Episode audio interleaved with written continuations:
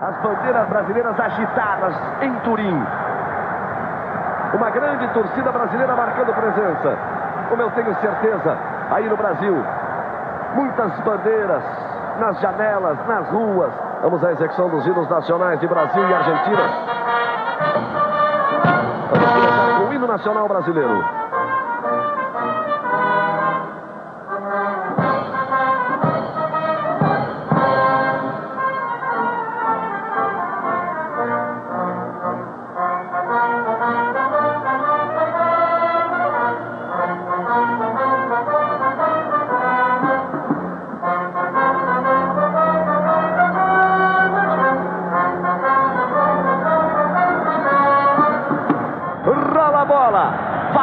Para Brasil e Argentina. Vamos nessa, Brasil, vale a sua torcida.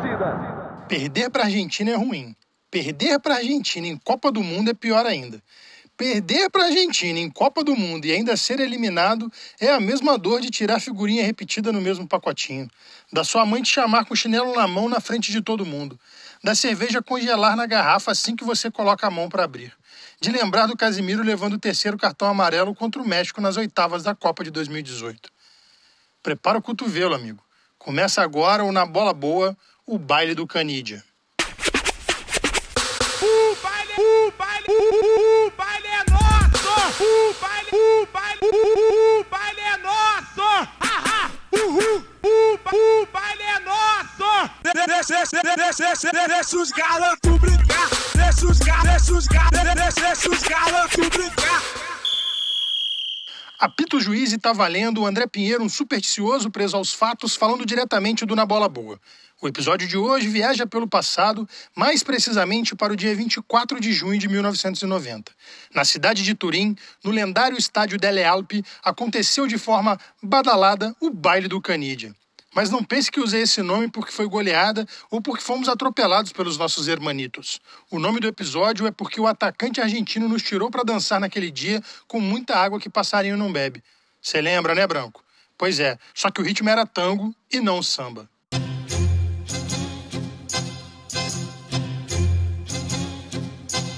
Antes de começar a falar dessa partida, queria chamar a atenção para um fato.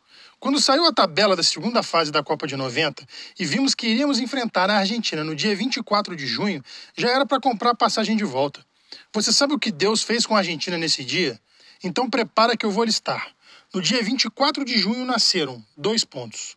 Juan Manuel Fangio, que foi um piloto de Fórmula 1 sinistro que só ganhou o Mundial cinco vezes. O maluco é penta. Juan Roman Riquelme, o senhor Libertadores que assombrou os torcedores brasileiros por anos e por último, um tal de Lionel Messi.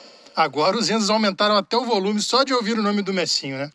Não ia dar certo, amigo. 24 de junho é o dia que o Papai do Céu tá trampando na Argentina. Vamos começar a falar do jogo então, né? O roteiro das tragédias da seleção brasileira em Copas vocês já conhecem. A gente embarca cheio de esperança, vai mal em alguns jogos, aí quando o time engrena, a coisa toda desanda e a gente fica vendo os gringos comemorarem. Essa seleção de 90 já contava com nomes que se destacavam para os torcedores. No gol tinha o Tafarel, na zaga era Ricardo Gomes, Ricardo Rocha, Mauro Galvão, Moser, nas laterais tinha Jorginho e Branco, na meiuca vinham Dunga, Alemão, Valdo, Bismarck, Silas, e o ataque estava recheado de opções. Romário, Bebeto, Careca, Miller, Renato Gaúcho.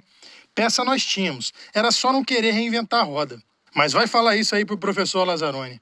E para vocês não falarem que eu tô pegando no pé dele, escutem o que ele disse na entrevista pós-jogo. Eu acho que é o futebol, né?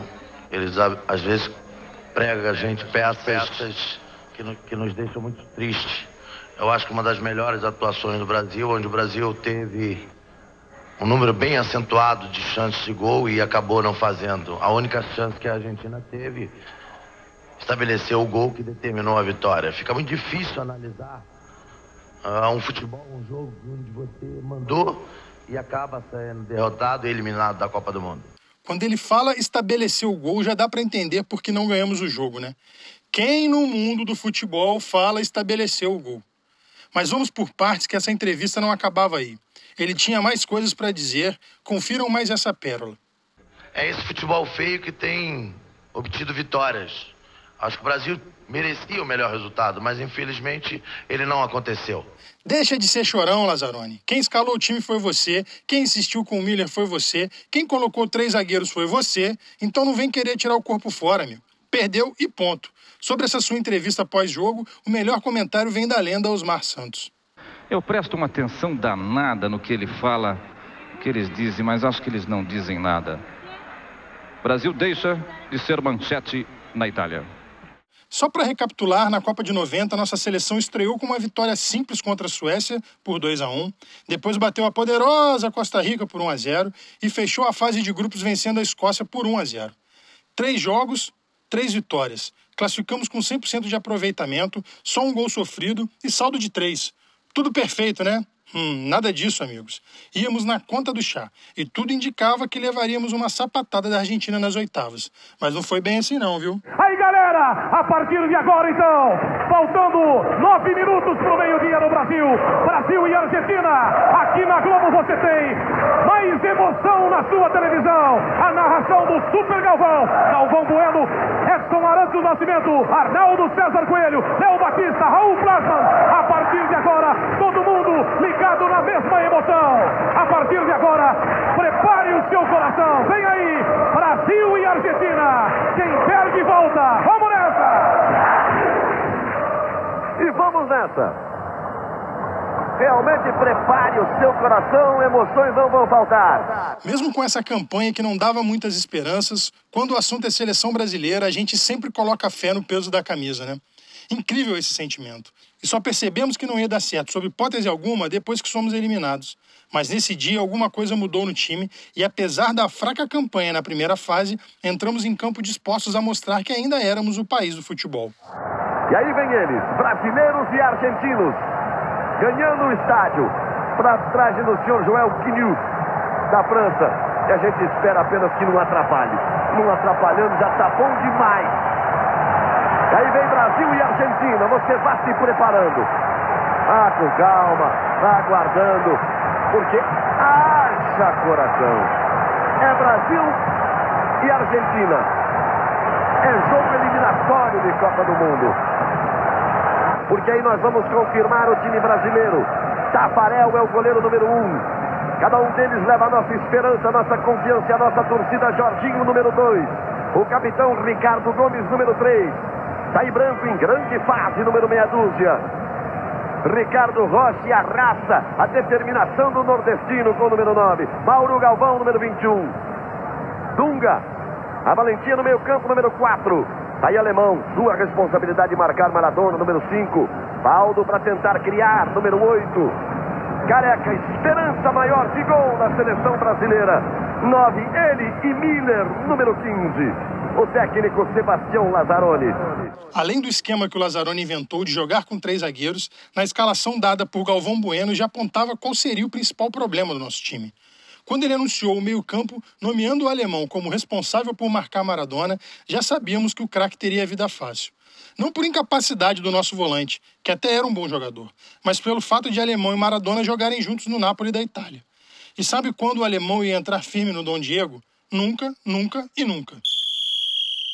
A bola rolou e só no primeiro tempo a sensação parecia que a gente ia passar o carro. No primeiro minuto do jogo, o Careca arrancou, driblou dois, mas não finalizou bem. A partir disso, foi um festival de gols perdidos.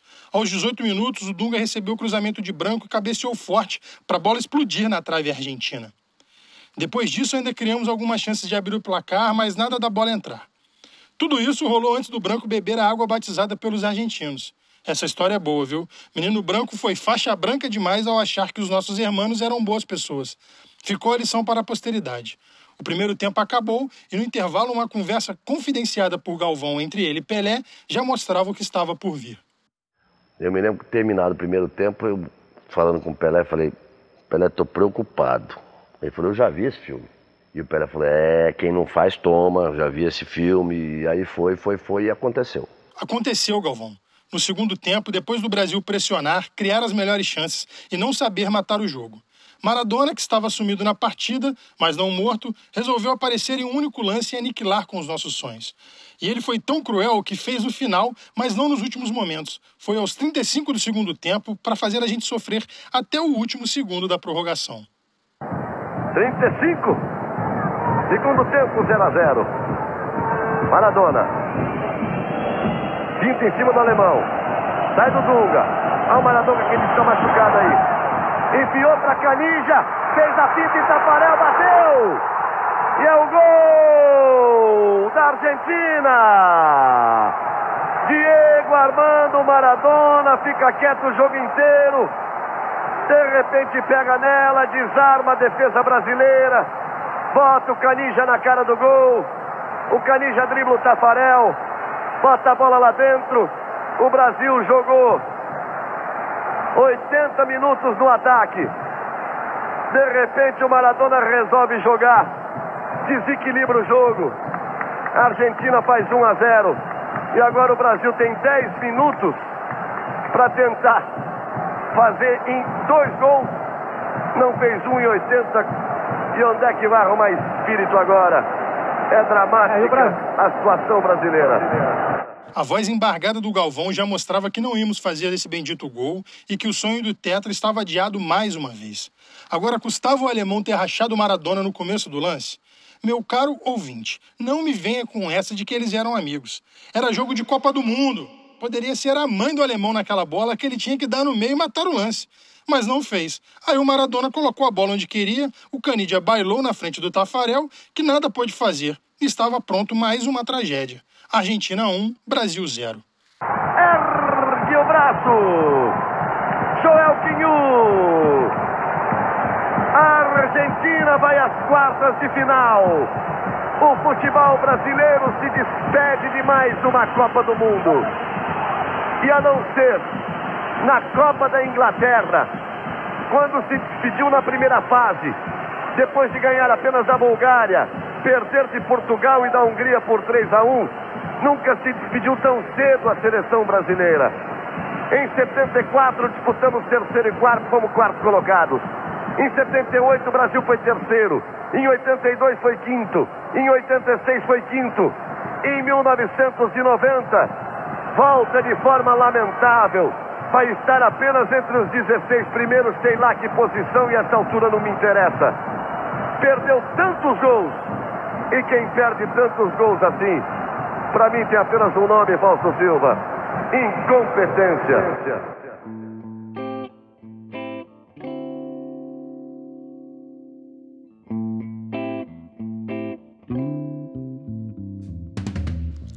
Aos que nos acompanharam em mais um episódio, um obrigado do tamanho da raiva do Galvão Pistola depois que esse jogo acabou.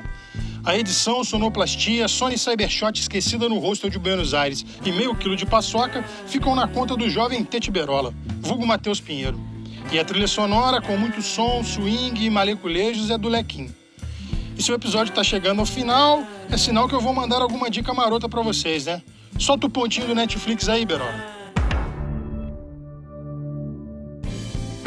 Assistam Um Homem Entre Gigantes. É com Will Smith, mano. Vai na minha que é sucesso. Pronto, moleque. Larga esse podcast e vai ver um filme.